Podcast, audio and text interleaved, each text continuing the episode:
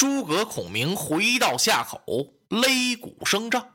帅案后，正当中坐的是孔明，上手坐的是刘备，下手坐着公子刘琦。军师当即传令，让子龙带三千人马渡江，取小路奔乌林埋伏，在芦苇深处把人马埋伏好。等今夜四更以后，曹操必然率领残兵败将由乌林经过。子龙已让过他的头尾，由当中烧杀起来。这一战虽不能把曹操杀得全军尽没，也杀他一个丢盔卸甲呀！遵令。子龙伸手要接这令箭，可是他打了个愣神儿，让孔明看出来了。子龙有话要说吗？哈！启禀军师，乌林有两条路，一条路通往南郡，一条路通往荆州。我不知道把人马埋伏在哪条路上。孔明点点头，心里暗暗佩服赵云，真是一员大将。这得问明白了。要是稀里糊涂领人马去了，我埋伏在这条路上，曹操从那边跑了怎么办？再不就误打误撞，我去了正好曹操来了，打个胜仗，那么这仗怎么胜的呢？所以自己得问。孔明点头说：“他问得好，子龙啊，我想过南郡一带有江东的人马，看来曹操不能从那边走，他一定要取道荆州回许昌。为此呢，子龙你就把人马埋伏到通往荆州的路上，不得有误。”遵令，子龙接令走了。以德何在？儿在。嚯！三将军张飞这高兴，心说我们军师不错呀，派完了子龙就派我呀，准得派我个美差。他把刚然这么一撕，哦，不知军师哪旁调用？三将军，我想给你三千人马埋伏在葫芦谷口，明日风过必然有雨。曹操先是让火烧一下子，然后再让雨浇一下。走到葫芦谷口这儿，他是人困马乏，就要在这儿埋锅造饭。三将军，你等着，曹操的这饭也熟了，刚要从锅里往外盛，这个时候你就点炮杀出，杀他一个望风逃窜。你的军校就不用带干粮，等曹操把饭做得了，你们就去吃现成的。这一仗虽然捉不到曹操啊，三将军，你这功劳可也非小哦。嘿嘿，把张飞给乐的，心说这差事真不赖啊！做得了饭，等着我们去吃。以后有这差事，您就多派几回啊！多谢军师。他也不说得令，给孔明道了个谢，举着大令，点齐三千飞虎军，浩浩荡荡就奔葫芦谷口去了。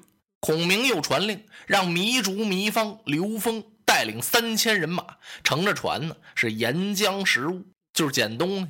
捡什么呀？逮什么捡什么。盔铠甲胄、旗帜刀枪、粮草人马，见什么要什么。没烧坏那船也要。刘备在旁边一听，是频频点头啊，心说：“先生，你安排的太妙了，咱们这家底儿太空了，是得划了点门了。”哎，要的对。然后孔明先生请公子刘琦立刻回到武昌。武昌隔江相望，那是要地，请公子领人马把守住了江岸。如果曹操的败兵败到那边去，你就把他捉住。可是公子，你可千万不要轻易离开武昌。公子领命，我这就跟军师您告辞，辞别了叔父。孔明把公子刘琦送出帐口，回来坐在那儿，他看了看。就在这时候啊，旁边有一员大将，急的是摩拳擦掌啊！怎么回事？全派完了，单单就没派他呀？什么时候才能够派我呢？这位是谁？二将军关羽。他不时的微和着凤目看孔明，心说：“军师差不多了吧？”恰巧就在这时候，孔明真从帅案上拿起一支令箭来，看了关羽一眼。哎，孔明先生把这支令箭轻轻的又放到桌子上了。哎，这是怎么回事只见孔明先生把袍袖一摆，散帐。哎，要散帐。孔明先生这话刚这么一出口，那话音还没等落地，就让关羽给拦住。且慢，他把残眉这么一竖，手捻长髯。军师啊，孙刘两家联合破曹，江东周郎领人马要火烧曹营。此刻正是英雄用武之地，斩将夺魁之时。其他众将均有使命，唯俺关羽一字不提，是何理也？关羽火了，全派了，你怎么不派我呀？二将军火了，孔明先生不发火，瞅着关羽微微一笑：“哦，二将军，你要请令？正是。哦，哈，方才我把令箭已经拿起来了。我真想委派二将军你，去把守一个重要隘口。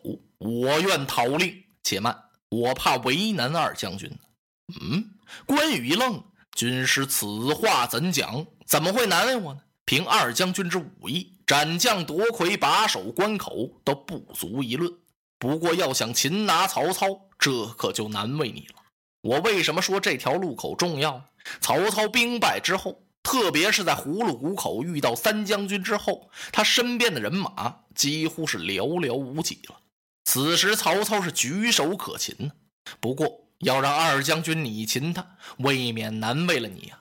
当初曹操待二将军情谊深厚，我怕足下不忍下手。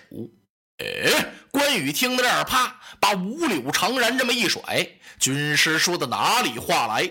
不错，当初关某在许昌，曹操是上马提金，下马相迎，三日小宴，五日大宴，待关某如上宾。可是我已经报答他了。解白马之尾斩过颜良，诛过文丑，我不欠他的情谊。今日如果关某把守此隘口，谅曹贼累生双翅，也难以飞过。倘若二将军要放了曹操，那该如何呢？关某愿依军法，你怎么处置我都行。孔明点了点头。如此说来，那就请二将军你立下军令状。笔墨伺候，关羽提起笔来，刷刷刷，把军令状写了。啪，笔扔，接令在手，转身就要走。且慢，二将军，你领人马到华容道埋伏起来之后，你点他几堆烟火，以烟为主，不要火，迷惑曹操。哦，关羽听到这儿，摇了摇头。军师诧异，你错了。孔明一愣，怎么见得呢？此乃疑兵之计。曹操用兵诡诈，他一眼就会识破。你这地方有埋伏，他怎么能走华容道？必然是绕道而行。嗯，孔明摇了摇头。二将军岂不闻兵法上说，虚虚实实？正因为曹操用兵诡诈，他疑心过人。这人疑心非常大。如果要换别的统帅，一看这地方起烟火了，说明咱们这儿有伏兵，绕道走了。唯独曹操，你不点烟火则已，点起来他是非从这儿走不可。这就叫知己知彼，百战百胜。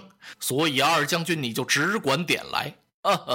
军师，如果点起烟火，曹操不走华容道，当如何呢？哎呦，孔明一听就明白了，这是关羽跟自己要字据，我也愿意给二将军你立下一个军令状。有劳军师。说到这儿，关羽一拱手：“别客气，写吧。”孔明把军令状写好了，交给了关羽。二将军把守华容，遇见曹操，休得容情。遵令。说着话，关羽把军令状带起来，右手举着大令，左手一撕鱼他尾，洋洋得意，大踏步走出帐口，带领关平、周仓还有五百削刀手走了。刘备这时候把心提了起来了，看了看孔明，哈，军师啊，我家二弟义气深重，如果他真把曹操放了，那可怎么办？主公不必担忧，我想二将军不会，有军令状在此，君无戏言。越说这话，刘备越害怕。孔明先生说完之后，留下简雍、孙乾看守城池，我陪主公您登上城楼。登高一望，且看今晚周郎用兵是火烧赤壁。